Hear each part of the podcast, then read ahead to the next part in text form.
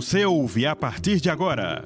Opinião Pernambuco, na Rádio Universitária FM 99.9, Rádio Paulo Freire AM 820 e no YouTube no canal da TVU Recife.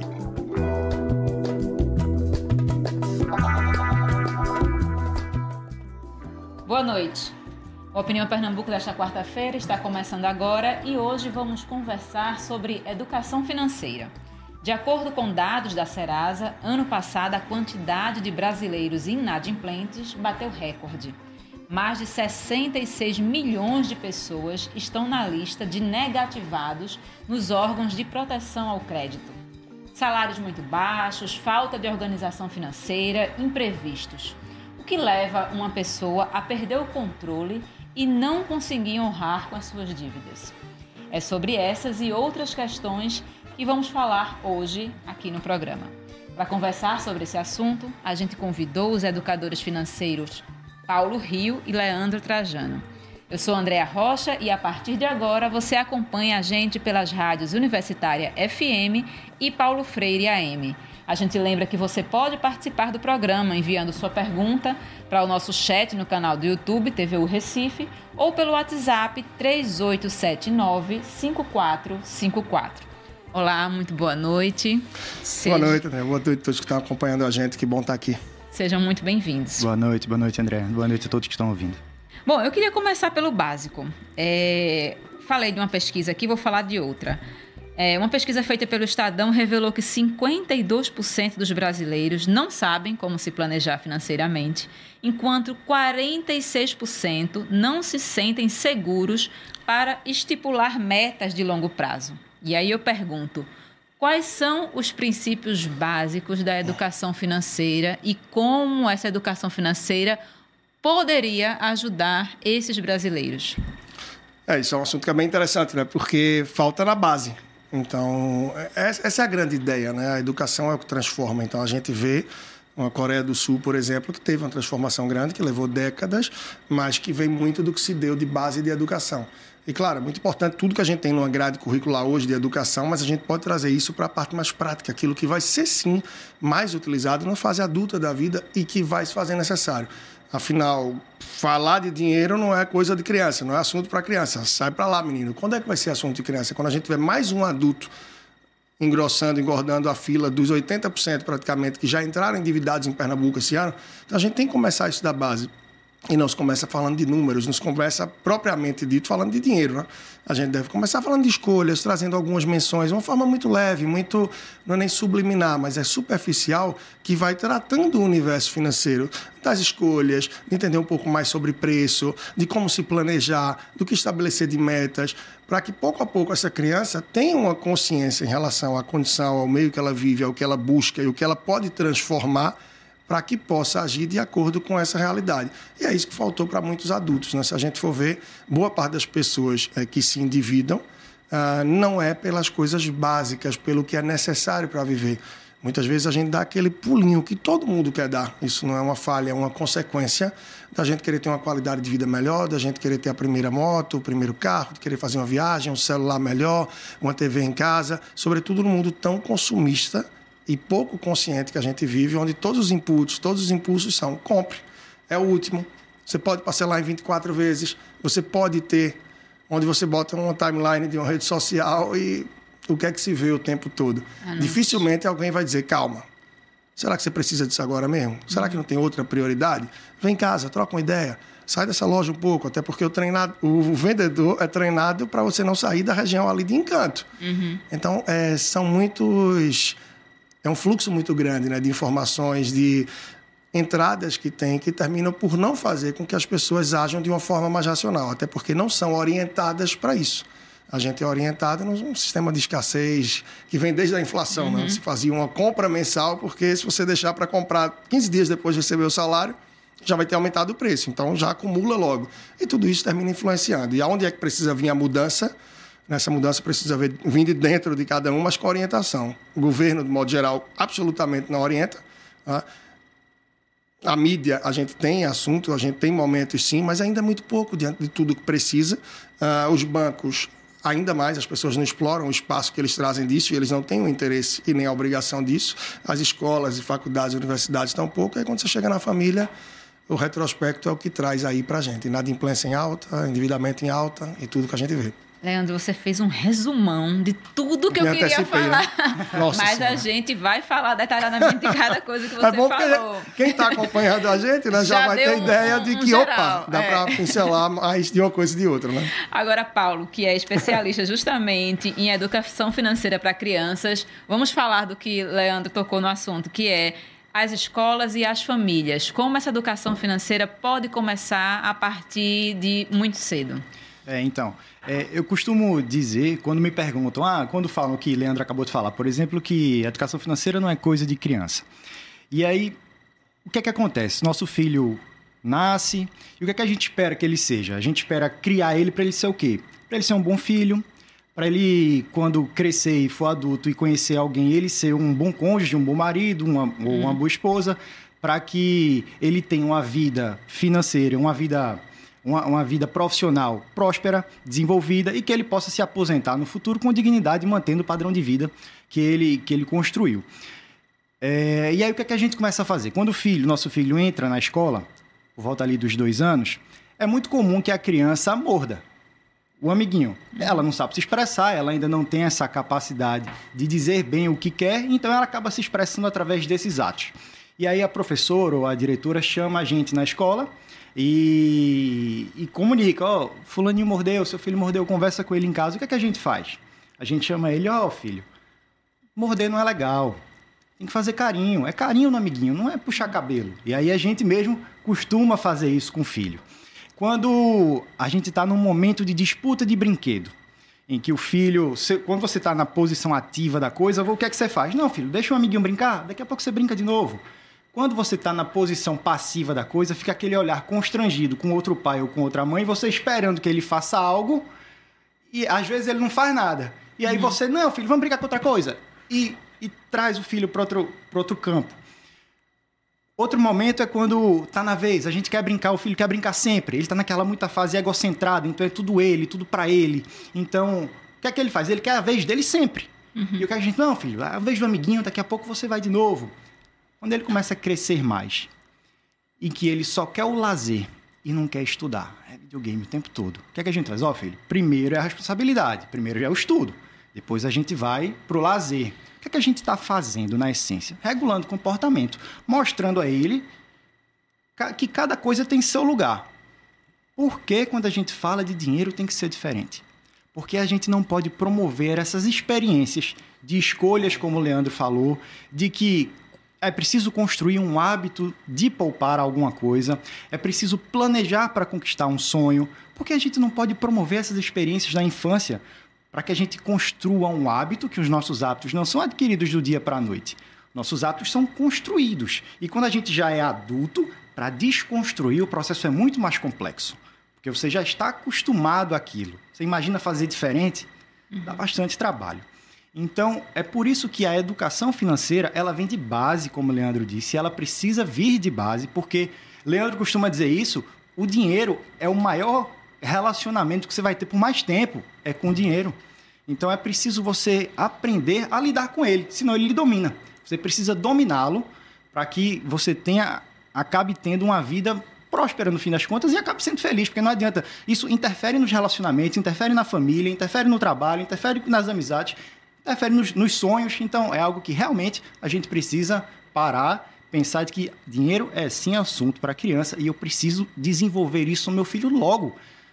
Olhe para sua vida financeira, veja como ela está e faça um retrospecto de como foi a sua educação financeira na sua infância. Se talvez você, você pode até estar tá bem, será que não poderia estar tá melhor? Se tivesse feito melhores escolhas, se tivesse sido melhor orientado. Então, é isso que a gente tenta proporcionar já na, na infância. Queria falar de um, um, tema um pouco polêmico, né? Que, como eu falei da pesquisa, demonstrou que 80% das famílias estão endividadas e 30% têm contas atrasadas. E aí eu digo, 80% é muita coisa das famílias brasileiras, é muita coisa. E aí eu pergunto, na minha opinião, o capitalismo é um sistema interessante, porque enquanto ao mesmo tempo que ele diz compre, compre, compre, ele tem o discurso de que a pessoa não tem dinheiro guardado porque não poupa. E aí, como é que se consegue esse equilíbrio entre é, resistir a esse discurso capitalista de que você precisa disso, daquilo para ser feliz, para ter uma vida melhor, mais interessante, e conseguir realmente se organizar, como você disse, pensar, não, será que realmente eu preciso? Aonde se dá esse equilíbrio? Também tem que vir da infância? É, tem que partir de dentro, porque se vier do, do que vem de fora, pesa. Porque é aquela história, dá o veneno e dá o antídoto, né? O veneno é compre, consuma, você pode, você trabalha tanto, você se esforça. Hoje em dia você corre tanto atrás. Poxa, não dá agora. Compra cartão de crédito, em duas fica pesado. Dá para dividir em dez, é sem juros. Então, assim, tem muita coisa o tempo todo que incentiva a gente a ir fazer acontecer. E pouca coisa que diz, calma, será que é agora mesmo? Se o celular você comprou há dois anos, o que é que vai mudar tanto? Apaga umas fotos, apaga umas coisas, não compra agora não. Peraí, para que outra TV? Para que assinar outro stream se o que você tem não está nem usando? Será que você já viu quanto paga? Então, a, a gente tem muita coisa sempre para consumir, consumir, consumir. E se você consome, você vai além, se divida, opa, não tem problema. Tem financeira que te dá crédito. Você pode tomar um empréstimo consignado, os juros são menores. Ah, não, pega um empréstimo pessoal. Pega um, é isso, tem o veneno do consumo, um consumo que é inconsciente, um consumo que vem de todas as partes e que hoje a gente tem um marketing que é muito acirrado. Então a gente não tem um, uma entrega de panfleto aleatória que você recebe e diz: mas isso não tem nada a ver comigo, nem filho eu tenho, nem pet eu tenho. Não, a propaganda vem na sua mão, no seu smartphone, de acordo com o lugar que você está, para o meio social que você vive, para as hashtags que você curte, para o tipo de perfil, seja, extremamente E hoje em dia até para o que você fala perto do celular, né? Para tudo, para tudo. É, é impressionante. Então, é muito assertivo e muito perigoso. Eu conversava mais cedo com alguém e vem falando muito. Até que ponto é benéfico para a gente ter uma internet, ter uma inteligência das coisas, é, ter agora a inteligência artificial avançando tanto mais quanto a sociedade, quanto a famílias, quanto a ser humano. Porque cada vez menos a gente é humano. Né? Até uhum. porque o ter, ter, ter, ter, ter é o que as pessoas mais querem. E as pessoas trabalham muito para ter. E aí tem até uma reflexão que vem de encontro, já que ele não é nada capitalista, uhum. né? É, eu acho que é uma pessoa, para mim, de referência muito bom, que é o Murrica, né? Que ele fala, é, que até linka com uma outra frase, que não é dele, mas traz o pensamento dele, né? Já parou em casa e olhou em sua volta tudo que você tem? Já parou para pensar que todas essas bugigangas são coisas e que essas coisas, para você ter ali, custaram o seu tempo. Tempo que você abriu mão de fazer outras coisas que talvez você goste muito mais para ter aquilo que agora está encostado. E tudo isso influencia nas nossas escolhas e nos inputs que a gente tem que vá, que compre, que faça. A gente mora numa cidade que é insegura, a gente mora num país que é muito inseguro, que muitas vezes em clausura joga a gente para dentro de centros comerciais, onde ali você não tem relógio, tudo é próprio, é adequado para a gente comprar. E as pessoas não se libertam para dizer: não, peraí, eu não estou legal, minhas finanças não estão batendo. Esse fim de semana eu vou sair de casa sim, mas eu vou fazer uma programação mais criativa. Eu vou aqui para o Marco Zero, eu vou para um parque perto da minha casa, vou caminhar no Canal do Cavoco, no Dona Lindu, uhum. uh, não importa, eu vou para o Parque da Jaqueira, a gente vai fazer um piqueniquezinho, vai passar o dia e volta para casa. Mas eu não vou gastar, ou eu vou ficar em casa, tomar meu suco, meu refrigerante, um Netflix, ou não sei, botar um YouTube e fazer uma coisa diferente. Porque se eu fizer isso fim de semana sim, fim de semana não, eu gasto menos, com isso eu consigo poupar e me equilibrar. Mas não, o que a gente tem realmente é um capitalismo em todos os sentidos, e o marketing e todo o sistema que a gente vive, né, que incentiva a gente a consumir mais, a poupar menos. Isso traz o desequilíbrio, que traz o endividamento na crescente, como você falou, e só para fechar, a inadimplência. Que normalmente é medido por quem não paga uma conta há pelo menos um mês, nenhuma conta, na verdade, são duas contas então, esses 30% da população que são equivalentes à população da Inglaterra ou da Itália, ou seja, a gente tem uma Inglaterra ou Itália no Brasil de inadimplentes, de pessoas que devem e não negam e vão pagar quanto puder. Como é que essa pessoa dorme? Como é que ela está com o esposo, com a esposa? Como é que ela está no trabalho de produtividade? Se não consegue pagar as contas em dias, fatalmente oferecer saúde, segurança, lazer, educação, do jeito que queria para a família menos focado, menos tranquilo, menos produtivo, resultado pior para a empresa. E aí vem o ciclo todo do que impacta na nossa economia. E isso é muito grave. Só, só um, pontuar uma coisa aí que o Leandro falou que é, é muito, muito importante. O que ele falou, a questão de dentro é, é, é muito a questão emocional. Por isso que a gente fala que a educação financeira sem autorregulação emocional ela é muito pouco eficaz. Ela não funciona. Porque a gente tem sempre estímulo e a gente tem sempre o desejo do querer e às vezes a gente está passando por um momento difícil, familiar ou pessoal, o que quer que seja, e a gente desconta isso. A gente precisa dar fuga a esse sentimento que pode ser até de alegria, de euforia. Você está muito alegre com o que aconteceu e você Muitas vezes as pessoas usam isso, o, o, onde algumas usam no dinheiro, outras usam nas drogas, no álcool, na comida. na comida. Então, isso desperta compulsão.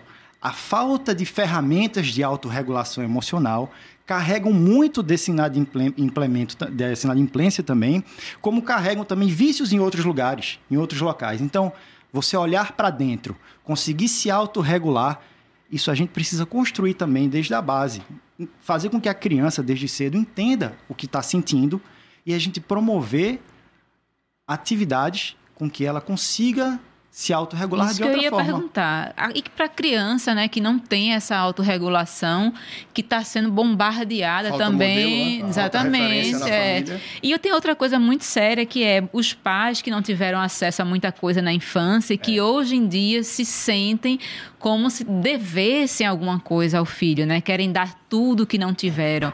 E aí, como é que ajuda essa criança a, a, a se educar financeiramente, né? Olha, é, é, é, preciso primeiro que os pais eles tenham a consciência de que estão fazendo isso, de que estão criando, no fim das contas, uma criança que vai ser, tende a ser consumista.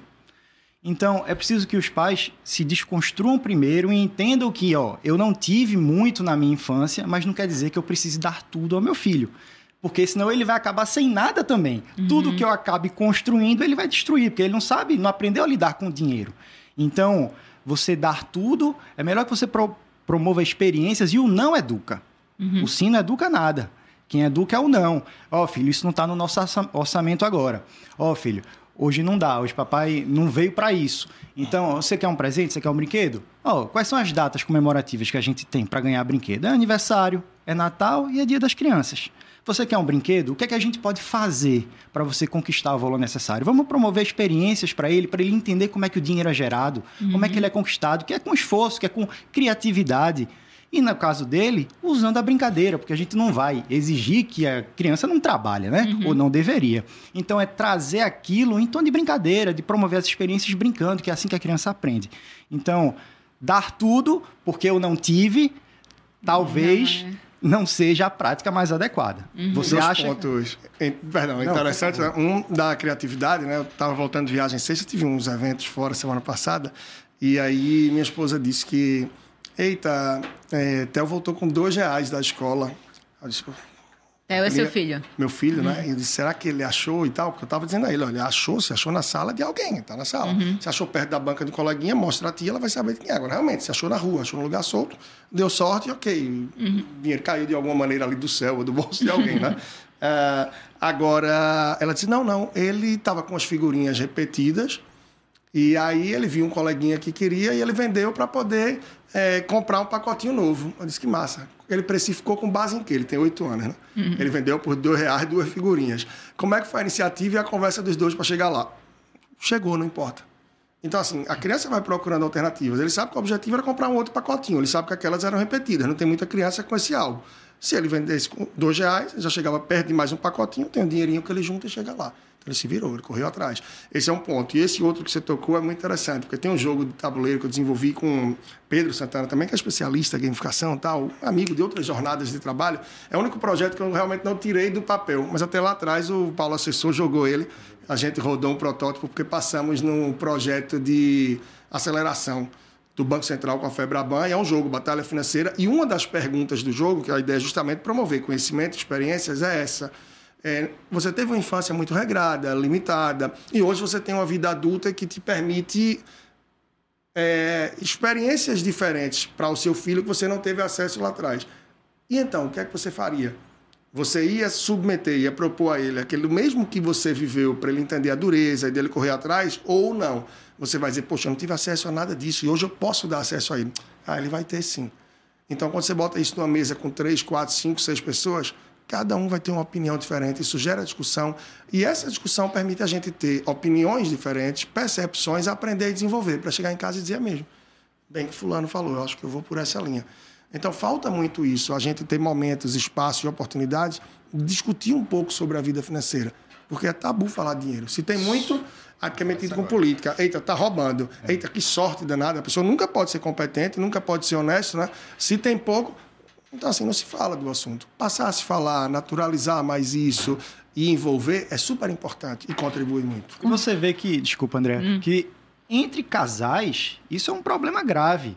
Porque tem casais que não falam de dinheiro que um não sabe quanto o outro ganha. E existe uma infidelidade financeira entre casais que um tem um planejamento que é dele, ela tem um planejamento que é dela. E eles não se comunicam. Quer dizer, um quer uma casa de praia, outro quer uma casa de campo. Eles não vão estar no mesmo lugar. Não tem como. não tem como isso acontecer. Então, o planejamento, ao invés de ser individual, eu tenho medo dela saber. Vai que a gente se separa e ela vai pedir pensão, vai saber quanto é que eu ganho, sei lá o que é que acontece num, num, num pensamento desse, mas ele precisa ser agregador. A família precisa construir algo junto, enquanto núcleo familiar. E o melhor, se tem filho, traz para perto. Uhum. Procura, obviamente, a depender da idade, não pedir que ele interfira ali ou que ele dê sugestões. Fazer participar, né? Mas que ele participe daquilo, que ele veja que, que existe um planejamento e que ele é familiar, ele não é individual. Uhum. É, Leandro falou em, em, questão de, ah, se tem muito, né, não pode falar porque tem muito. E se tem pouco, não se pode falar da educação financeira porque tem pouco. Eu confesso que eu também fico pensando muito nisso, assim, que é, como é que você fala da educação financeira para pessoas que não sabem o que vão comer na próxima refeição? Que é o caso de 33 milhões de pessoas no Brasil. E aí eu quero que vocês me respondam. É, como é que se trata de, de educação financeira para quem vive num país de desigualdades como o Brasil? E como a educação financeira e se a educação financeira poderia ajudar a mudar esse cenário? É, tem um total potencial para isso. A gente precisa mais políticas públicas, a gente precisa mais envolvimento nesse sentido. Eu tive, enfim, até ideias trocando aí recentes. Espero que a gente consiga engrenar de alguma forma é, projetos, né, com sejam ministérios, enfim, algumas formas aí da gente chegar à população de uma maneira que, que leve mais isso, leve conteúdo, leve conhecimento. Ah, eu sou muito feliz por poder, através das ondas do rádio e de outros meios de comunicação, conseguir atingir a população que eu sei que está ali na classe C, principalmente D, e aí que tem pouco acesso. E é sempre uma pergunta muito desafiadora, né? Quando a gente fala de e quem tem o um salário mínimo, como é que faz? Tem como fazer, claro, é mais desafiador vai precisar ter um índice de renúncia muito maior, escolhas é, muito mais acirradas, muito mais apertadas. Talvez enquanto quem tem dois, três, quatro, cinco, dez salários mínimos pode levar um chocolatezinho, pode escolher um produtozinho melhor, pode levar um plus na feira, essa pessoa vai ter que regrar muito mais, vai ter que ir muito mais para o básico. Talvez o feijão, o arroz, enfim, é, é assim o seu franguinho e tal, mas não dá para ter muito, ah, um docinho, uma coisa, ah, o fim de semana mais recheado, uma festinha, um... não então, assim, vai ter que se limitar muito mais. As escolhas vão ter que ser muito é mais muito regradas. É duro isso, né? É muito duro. Não vai ter alternativa de, ah, assim, o filho, se conseguir a vaga na escola, porque não tem para todo mundo, vai ter que ir para a pública estadual, é, se muito para municipal é, vai precisar muito provavelmente trabalhar três turnos, não vai ter muita folga fim de semana. O filho adolescente vai começar logo que entra no juventude já começar a contribuir com a renda de casa. Se é um casal e muitas vezes isso é problema porque um dos dois se acomoda ou está entregue ao vício, é só a mulher que sustenta. Isso quando não está em mãe solo ali por aí vai é muito mais desafiador. Então isso vai solicitar, isso vai exigir na verdade, mais renúncias, é, menos floreamento da vida, muito mais sofrimento, mas há a possibilidade de se equilibrar. Agora, claro, com tudo muito mais enxuto. Como? Sim ou sim, a comida vai ter que ser ali de casa, vai ter que levar uma marmitinha, o lazer é muito mais reduzido, não dá para ir muito além, não é? até porque que lazer pago quando se tem um salário mínimo, e a gente sabe, é uma parte da população que tem um salário mínimo, porque uma parte esmagadora tem acesso a muito menos do que isso e uma vida já muito, mas muito regrada. E por menos acesso à informação, por menos tempo, às vezes até menos capacitação, claro, também, é muito mais difícil gerar uma renda extra. É fácil falar para mim, para você, para muitos dos que estão ouvindo a gente, ah, gerar uma segunda renda extra. Talvez a gente tenha tido acesso a coisas no dia a dia que nos geraram muito mais possibilidades. Eu me vejo com a possibilidade de gerar renda das mais diversas formas. Claro. Das mais diversas formas. A gente ouve muito, né? Que dinheiro chama dinheiro, é aquela velha coisa. Mas né? quem não teve tanto vai ter que se limitar mais. Só para encerrar, Em alguns casos é a criatividade. Quantas vezes eu não peguei algum Uber que disse: não, esse Uber não é meu, não.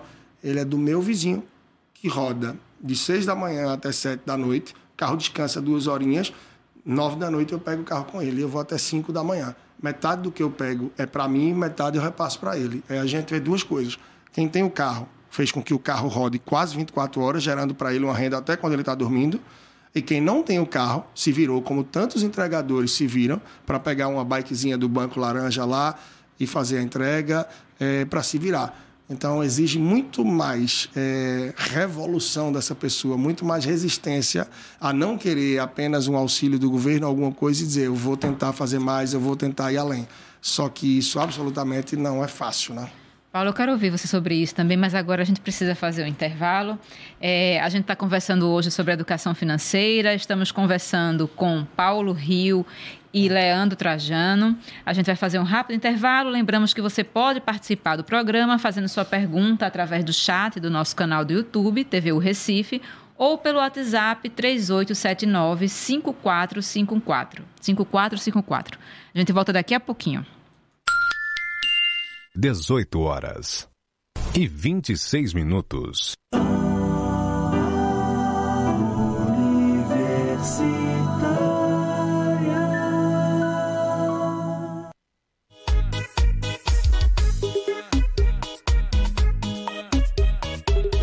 Fala minha joia, tudo beleza? Eu sei que você usa ônibus, não é? E eu também uso, por isso eu tô ligado nas dificuldades que a gente enfrenta. Demora, aperto, poucas linhas. Mas tu sabia que o transporte é um direito social garantido pela Constituição desde 2015? Isso mesmo. A gente tem que exigir um transporte público eficiente e que seja confortável. E tem que reclamar logo é com quem presta o serviço. Para reclamações sobre o sistema de transporte público de passageiros, o Grande Recife Consórcio de Transporte disponibiliza o WhatsApp 99488 3999. Repetindo, 99488 3999. E para mais informações, acesse o site www.granderecife.pe.gov.br. Se a gente não exigir os nossos direitos, aí é que a coisa não melhora mesmo. Uma ação das rádios universitárias FM e Rádio Paulo Freire, Universidade Federal de Pernambuco.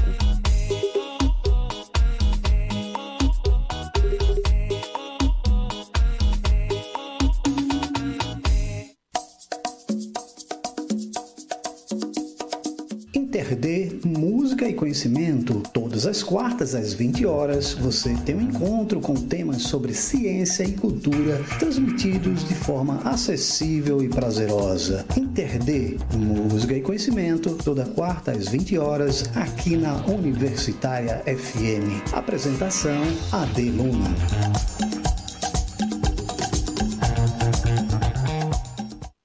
99.9 MHz. O Opinião Pernambuco está de volta. Hoje estamos conversando sobre educação financeira. Estamos conversando com Paulo Rio e com é, Leandro Trajano, ambos educadores financeiros. A gente lembra que você pode participar do programa fazendo sua pergunta através do chat do nosso canal do YouTube, TV o Recife, ou pelo WhatsApp 3879-5454. É, eu tenho aqui, falar em perguntas, eu tenho aqui o comentário de Ana Gisele. Primeiro, ela parabeniza a gente, diz como sempre o núcleo de TV e rádio universitária, trazendo um tema incrível para a gente. E pergunta: dá para aprender a gerir o nosso dinheiro sem gastar com esses gurus de investimento? Dá? Bom, Olha, vamos lá, vai, pode começar aí que é, o assunto é bom, o muito bom. É Primeiro agradecer aí pela pergunta dela, até, viu? Hoje em dia, tanto guru é tanto, né? É. Mas vai lá. É, não, hoje em dia a gente tem que estar esperto, né? Para quem realmente está capacitado para nos orientar num quesito que, que, é, que é tão sensível para muita gente e que envolve tantas coisas, né? É, o primeiro passo é ela precisa bom é, é, o, é parabenizar por ter consciência de que precisa é, procurar algum lugar de ajuda, uhum. né, de auxílio, mas é preciso investigar antes quem é que você está buscando esse auxílio, justamente para evitar os gurus, né?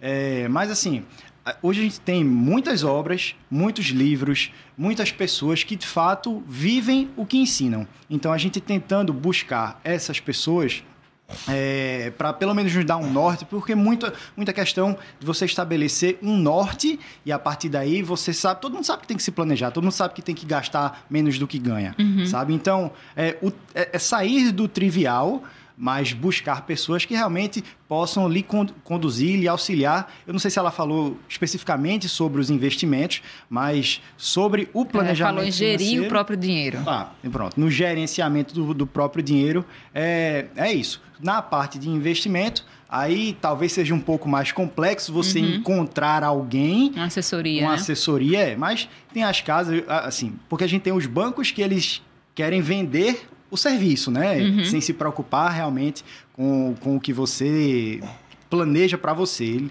coloca ali, ele tem comissão, tem taxas envolvendo, então você chegar nesse ponto realmente é algo complexo, mas vai. Você tendo esse, esse input de ir atrás, de procurar, você encontra aquela pessoa ou aquele, aquela, aquele, aquela pessoa de fato que se assemelha mais ao que você espera, ao que você pretende e que você se, se identifica melhor com a forma de lidar. Leandro queria falar também. Eu acho que é dedicar tempo, né? É dedicar tempo para isso. Eu costumo dizer e tenho falado cada vez mais que a gente quer alguma coisa, a gente precisa dedicar tempo para aquela coisa. O problema é que para melhorar a vida financeira, as pessoas, eu não vejo as pessoas dedicarem tempo.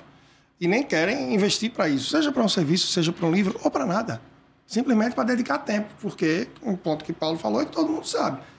Para eu ter uma vida financeira equilibrada, eu preciso gastar menos do que ganho. Seis a cada dez brasileiros gastam mais do que ganham. Esse é o ponto de partida. Assim, quebra tudo que a gente falou aqui. Uhum. Quer sair bem, ter uma vida financeira saudável, gaste menos do que é.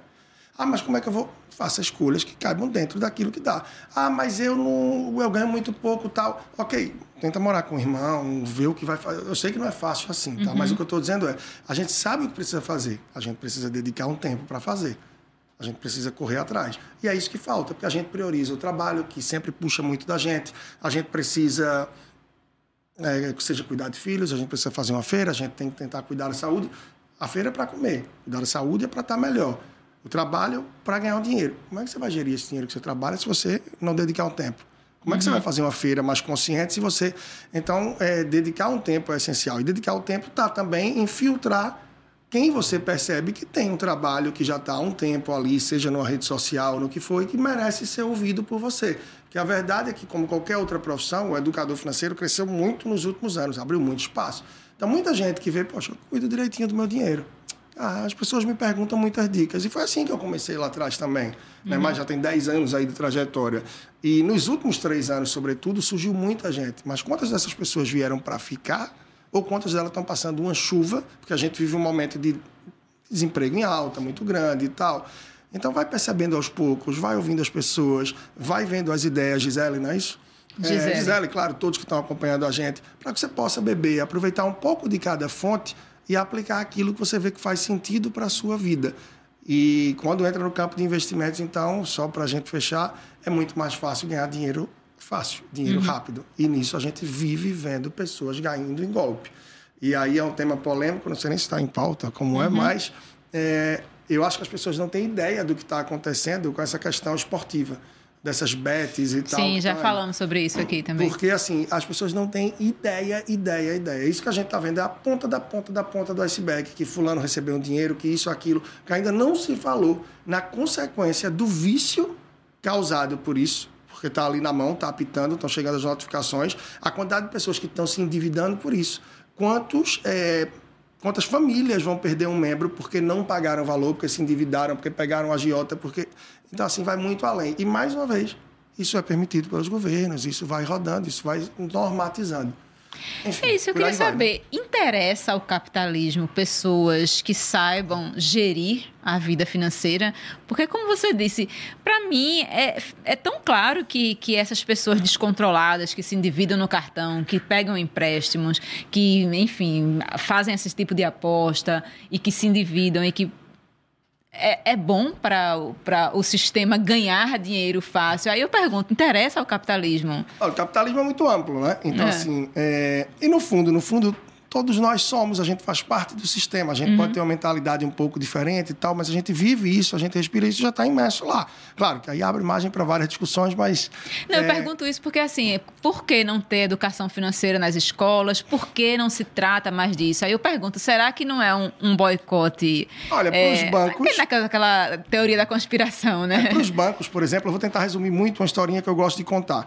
É, você se você juntou um dinheiro, está muito feliz e foi lá botar o dinheiro no banco. Você não tem muito conhecimento, muito tempo para estudar isso. Como boa parte dos brasileiros, você botou 10 mil reais na poupança.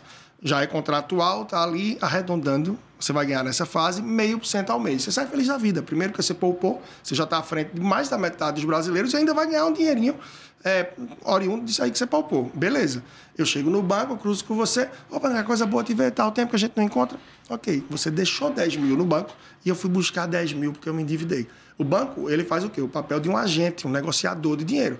Ele vai tirar o seu dinheiro e vai dizer, você quer 10 mil? Eu tenho aqui.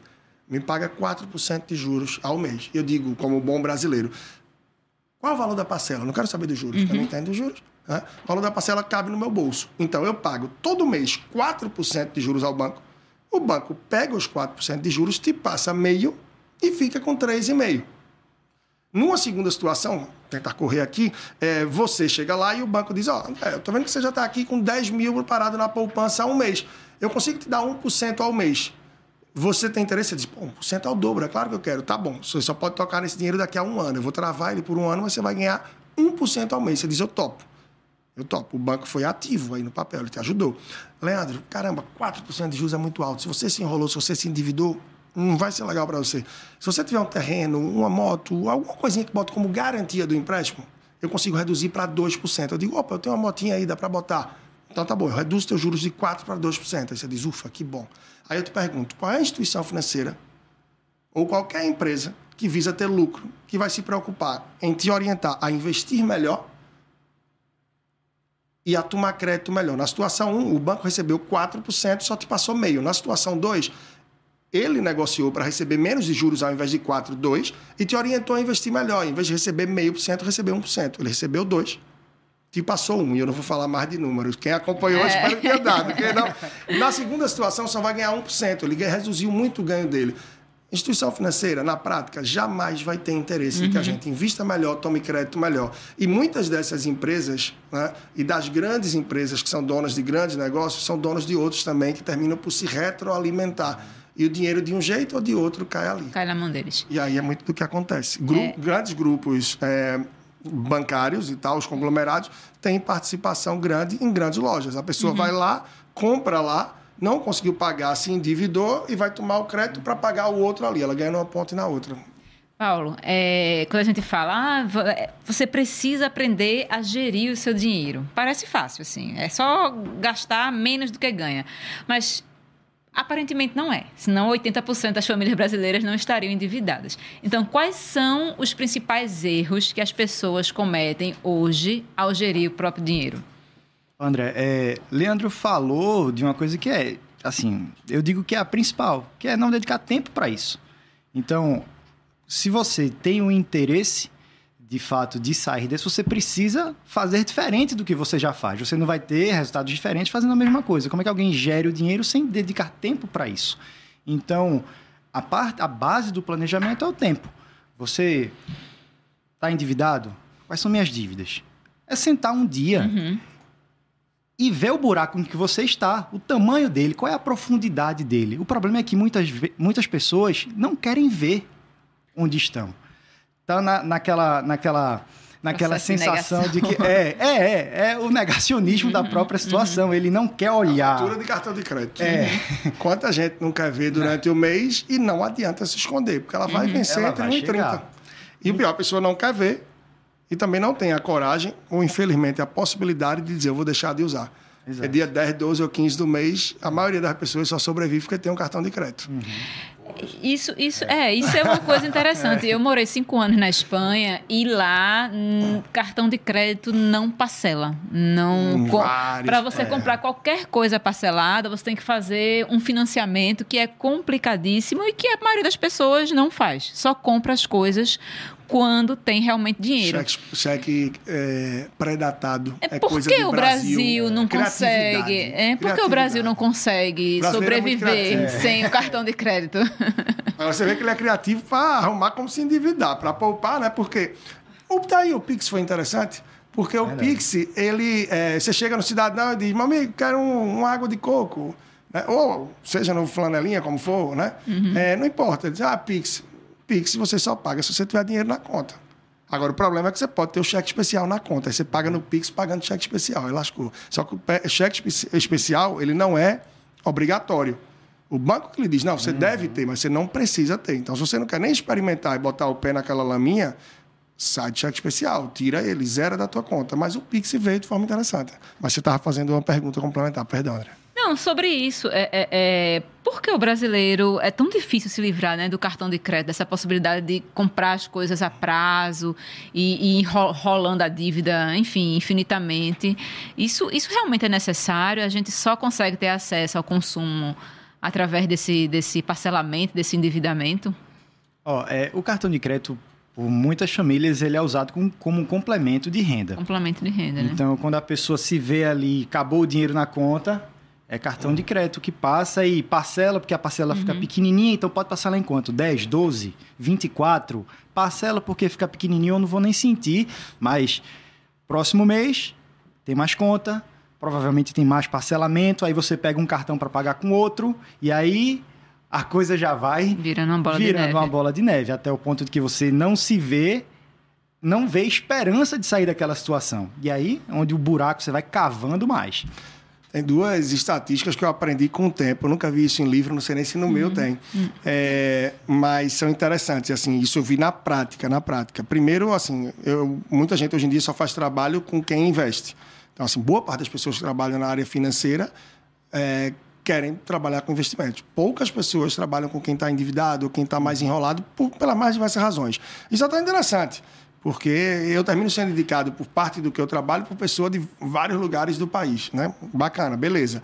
Com isso eu percebi que a cada 10 pessoas que estão enroladas ou endividadas, 8 a 9 tem cartão de crédito no meio, que é o que puxa para baixo. Sim, sim. Então, assim, eu se vi essa você consegue também. eliminar, se você consegue eliminar o cartão de crédito da sua vida, só que isso não é fácil.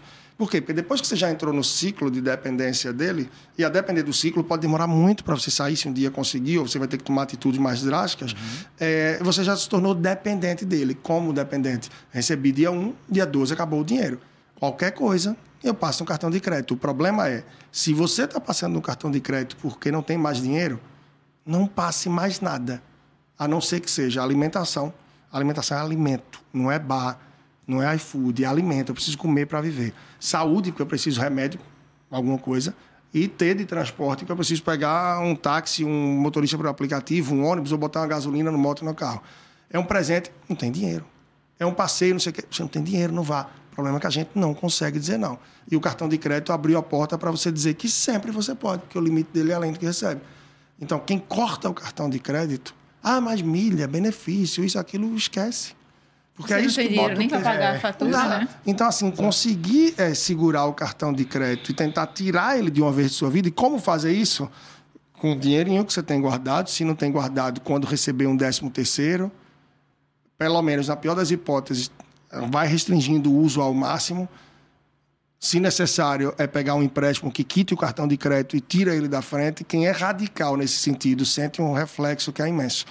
É bem grande. E a outra estatística, só para não dizer que eu falei de duas e só soltei uma, mas é compras parceladas. Porque é muito comum. A fatura está dando tão alta, está dando tão alta que a pessoa diz: caramba, minha fatura mês que vem já vai estourar. Ah, já sei. Eu vou parcelar então. Aí começa, parcela, parcela. Quando você vê, em junho do ano que vem, você já está cheio de conta no cartão. que Se você não usar ele, você já tem uma parte pendurada.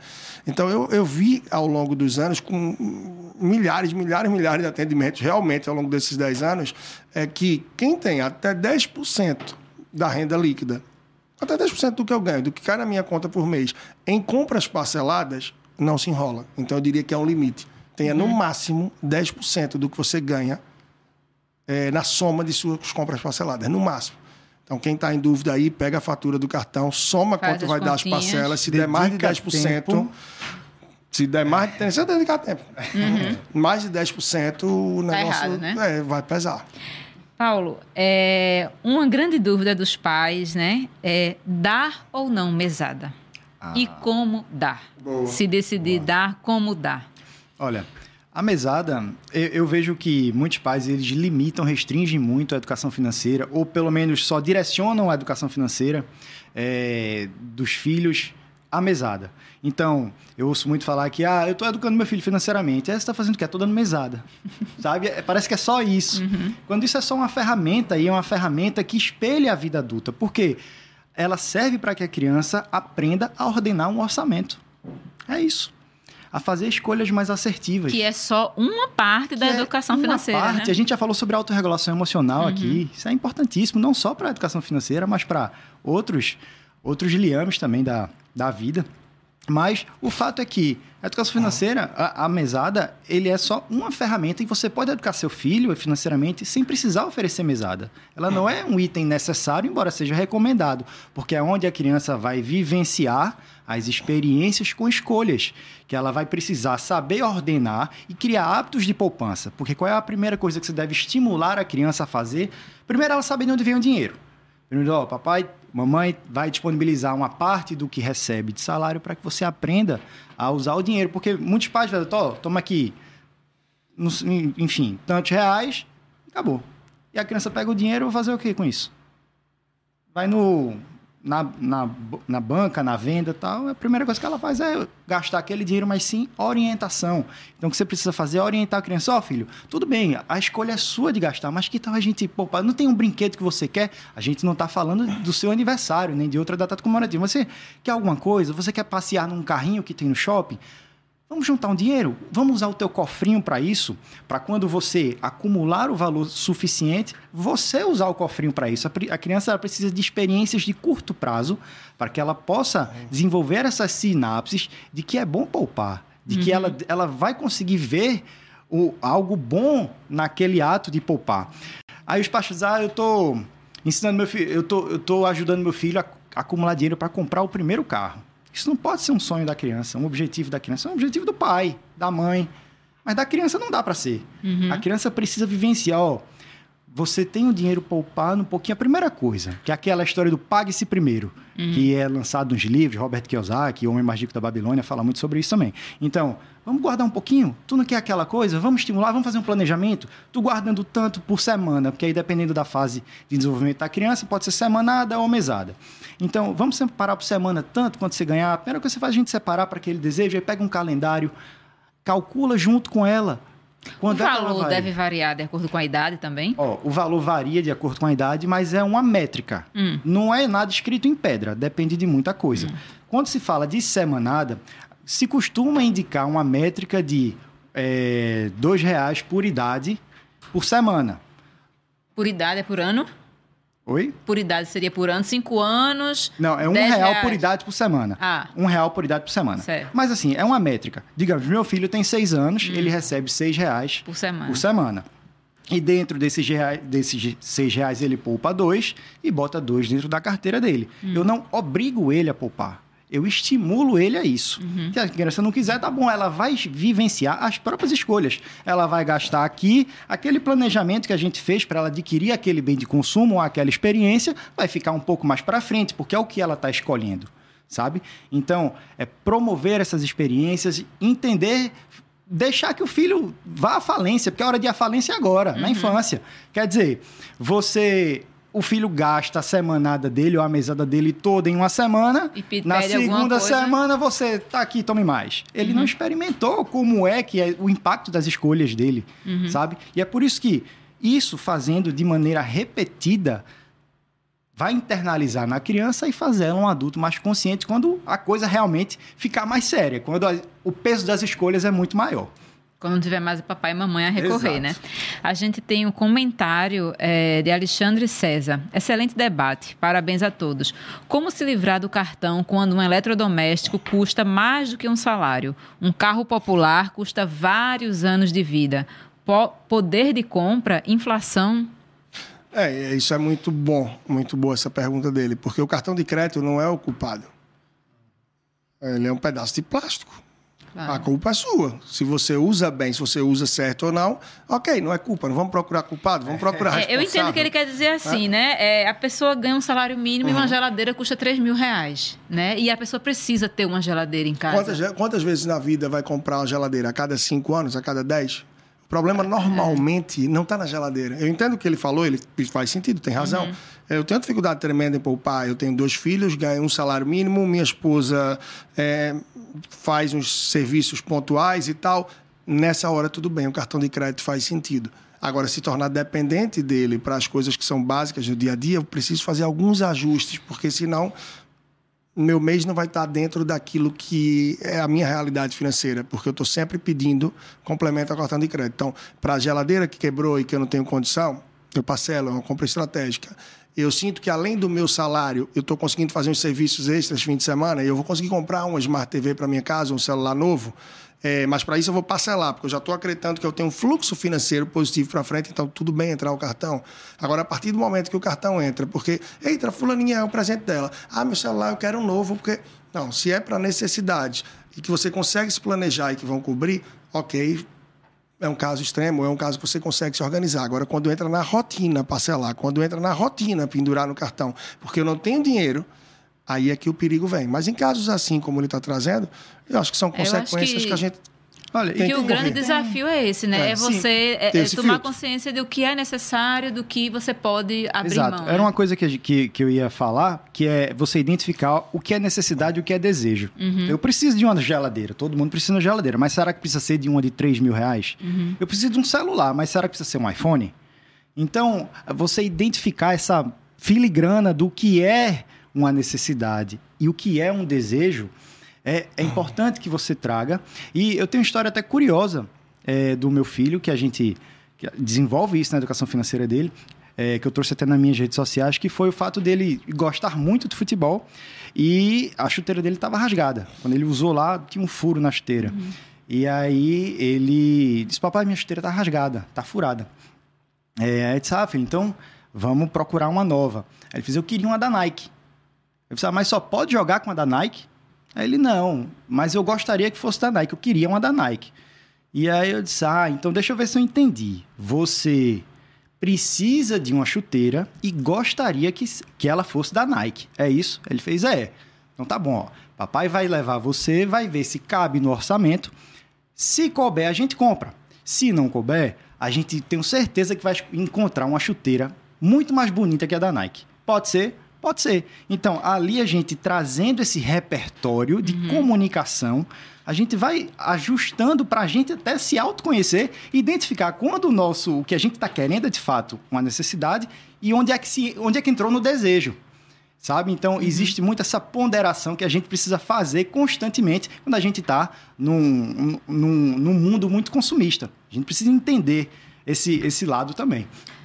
É, Leandro, está é, chegando ao fim já o programa, infelizmente. É, eu sei que você lançou um livro Isso. recentemente. Queria que você falasse um pouquinho para quem é esse livro, é, quem gostaria de comprar, como faz, enfim, falar um pouquinho sobre o Ótimo, livro. Ótimo, maravilha. É, o nome do livro é o Verdadeiro Cash, né? Cash, ah, na verdade, seria aí um acrônimo, né? Na verdade, uhum. ele traz aí C de conhecimento no cash, A de atitude, o cifrão de dinheiro mesmo e H de hábitos.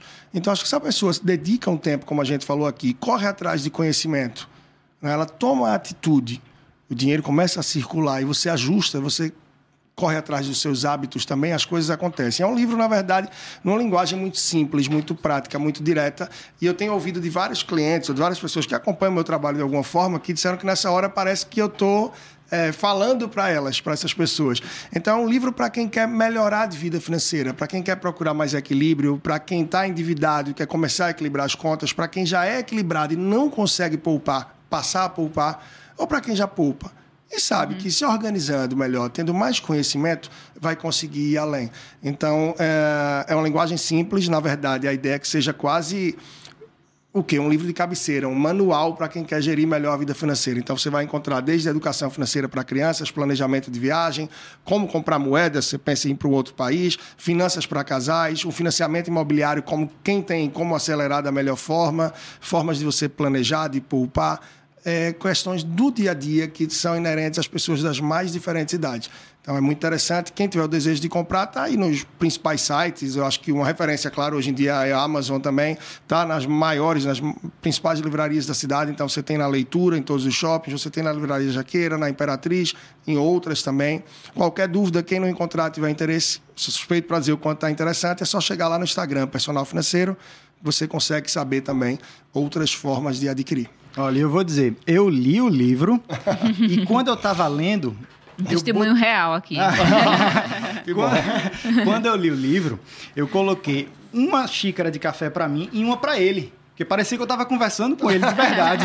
eu tinha duas xícaras de café que eu vou deixar uma aqui de, uma de Leandro, que eu estou conversando com ele agora. Então é um livro muito bom, realmente, serve muito de orientação para quem quer entrar nesse mundo e quer entender melhor o poder que as escolhas têm. Um linguagem acessível, né? Porque eu acho que uma dificuldade é. grande de quem quer aprender é a linguagem, né? Que tem é, que ser como eu disse, eu suspeito. É sem economia, sem termos técnicos. É uma forma, bem da forma que a gente falou aqui. Quem não conhecia o trabalho, ou quem já conhece, vai ver que é bem dessa maneira. O feedback está sendo muito bom e é uma maneira mais de poder contribuir com mais pessoas e gosta de ler, maravilha, não perde tempo. Não gosta muito de ler, invista seu tempo, porque a mudança vai requerer e o livro, sem dúvida, é uma forma de. Para mim, foi muito feliz porque é uma maneira de traduzir um pouco do que eu queria, que eu sempre uhum. indicava muito livro de outros profissionais e aí eu consigo reunir aquilo que eu vi ao longo desses 10 anos, que traz muito das dores, dos desafios das pessoas. E esse é o sexto livro, na verdade. Né? Ele é o mais novo, porque os outros cinco são mais fechados, porque são voltados para a escola. Uhum. A educação financeira para ensino fundamental 2 e ensino médio,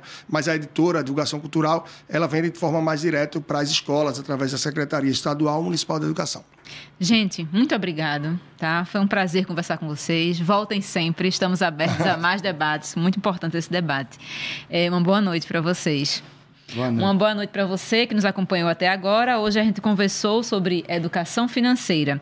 Eu sou Andréa Rocha e o programa vai ficando por aqui. A gente lembra que amanhã o Opinião fala sobre o uso de medicamentos e emagrecimento com o apresentador Josimar Paraíba. Esse programa teve a direção de Ana Clara, Ana Clara Reis, a produção de Andréa Rocha e Ricardo Araújo, um, o trabalho da estagiária Marília Ferreira e trabalhos técnicos de Alexandre Silva. Para você, uma boa noite e até amanhã. Opinião Pernambuco, de segunda a sexta, das seis às sete da noite, na Rádio Universitária FM 99.9 e Rádio Paulo Freire AM 820.